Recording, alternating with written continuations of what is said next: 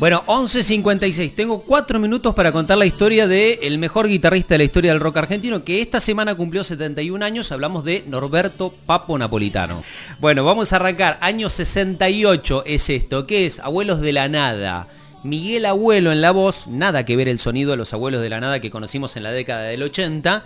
Eh, y ahí estaba el Carpo, eh, que con 17 años ya lo incorporaban, ¿sí? Como parte de la banda, de la formación.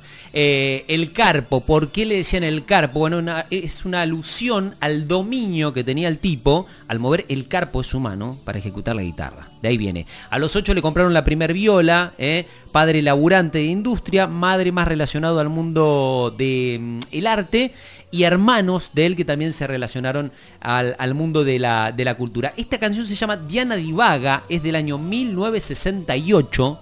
Este, y le pertenece, como le decía, a los abuelos de la nada este, en sus inicios de formación que después terminan de explotar específicamente en la década del 80.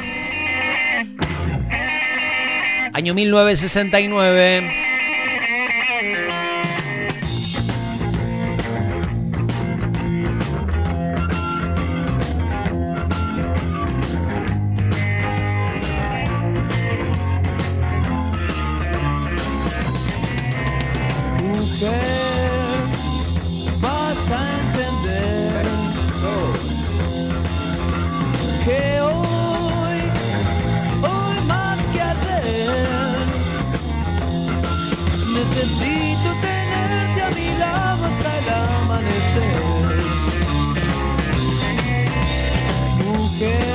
Es el rock de la mujer perdida, son los gatos, porque Papo también fue parte de los gatos. ¿Qué pasa? Este, se muda la famosa La Cueva eh, a Avenida Rivadavia. Ahí se realizaban buena parte de los shows más importantes de aquella época del rock argentino. Kai Galifi, el rosarino, que era guitarrista de la banda, se pone de novio y se va a vivir a Brasil. Papo ya había tocado como sesionista de la banda y Lito Nevia le dijo, vení, sumate, sé parte de la banda. Y tocó justamente todos los solos de guitarra de Beat número 1 y Rock de la Mujer Perdida, discos editados en el año 69 y en el año 1970.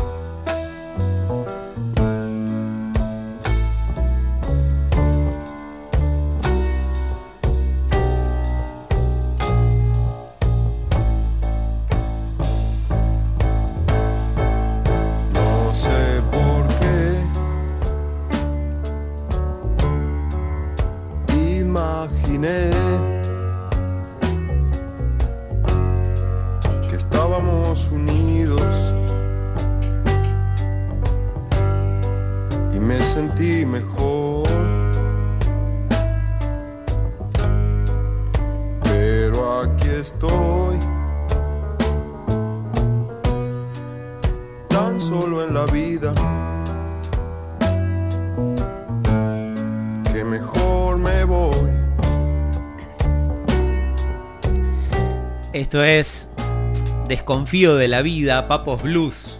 Su primer formación propia tuvo una gran cantidad de discos. Los discos los llamaba exactamente igual que una de las bandas legendarias de la historia del rock, que eran los Led Zeppelin.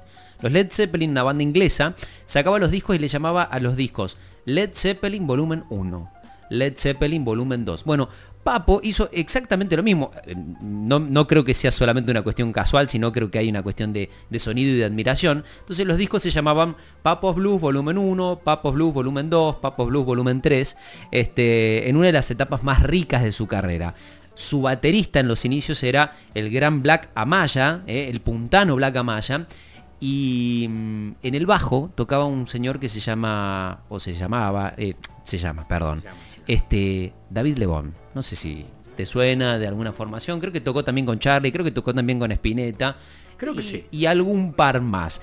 Em, Papo tuvo un montón de proyectos en esos años. Tocó con Spinetta también en Pescado Rabioso, eh, tuvo algunas colaboraciones, después armó un proyecto que se llamaba Aero Blues, eh, donde sacaron solamente un disco, em, y en el inicio de los años 80, finales de los 70, inicio de los 80, Papo quería salirse de, esa, de ese sonido más blusero y quería ir a un rock más pesado que esto, un rock más duro, casi lo que hoy en día le llamaríamos metal. Bueno, armó una formación que sonaba más o menos así, mira.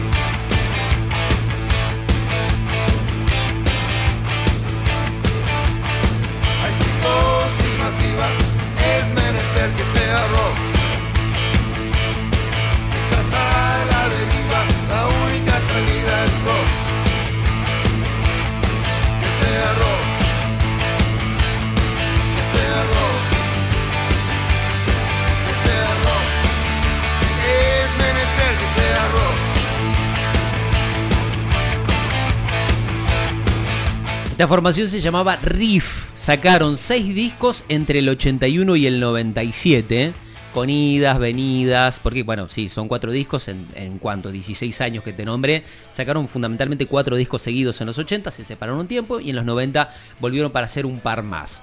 Eh, Papo encuentra en los 90 ese punto de partida, algunos discos un poco sueltos, pero estaba un poquito más alejado de, de los grandes momentos creativos que había tenido en los 70 y en los 80. Eh, y como corolario de su carrera, eh, Corcho Rodríguez, no sé si te acordás, ex pareja de Susana Jiménez, pero también productor musical, Sí. lo convocó para hacer eh, el último disco de la carrera de Papo, que se llamó Buscando un Amor. Tuvo un gran éxito en ese momento, una gran calidad de sonido, una gran calidad de producción. Un disco que lo lanzó en el año 2003. Voy buscando, buscando un amor, obsesionado, busca de un amor. Por más que esté hundido, finalmente yo saldré a la superficie con ganas de volver a encontrarme, buscando un amor.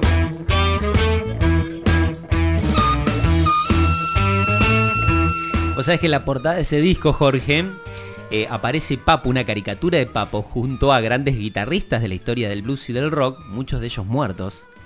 Eh, y él está sentado en una mesa junto a ellos jugando al póker. eh, como, como portada. Papo falleció el 25 de febrero del año 2005 en la localidad de Luján, de- después de un accidente que tuvo con, con la moto. Él viajaba junto a, a su hijo, su hijo también viajaba, Luciano Napolitano, en, moto. Se dice que en el accidente, bueno, se, toparon en la ruta, cayó y, y lamentablemente un, un auto que venía del otro lado de la, de la ruta lo atropelló. Eh, como cierre tenemos una canción que ha sido lanzada en el transcurso de esta semana. Es eh, un registro que también va a ser convertido en disco de Papo junto a Charlie García en el Cosquín Rock del año 2005. Es decir, exactamente el último show que hizo Papo en vida, que fue 10 días antes del accidente de, de su fallecimiento. En el transcurso de esta semana sacaron una de las tantas versiones que va a tener este disco. Eh, Papo, Charlie García, Cosquín Rock, febrero del año, este, como te digo, eh, 2005, días antes de su fallecimiento. Sucio. Sucio. Y desprolijo. Gracias, Charlie. De nada. ¿Hacemos sucio? Vamos. Empiece, maestro. hacer un tema más que se llama Sucio de Prolijo. Y con esto los vamos dejando.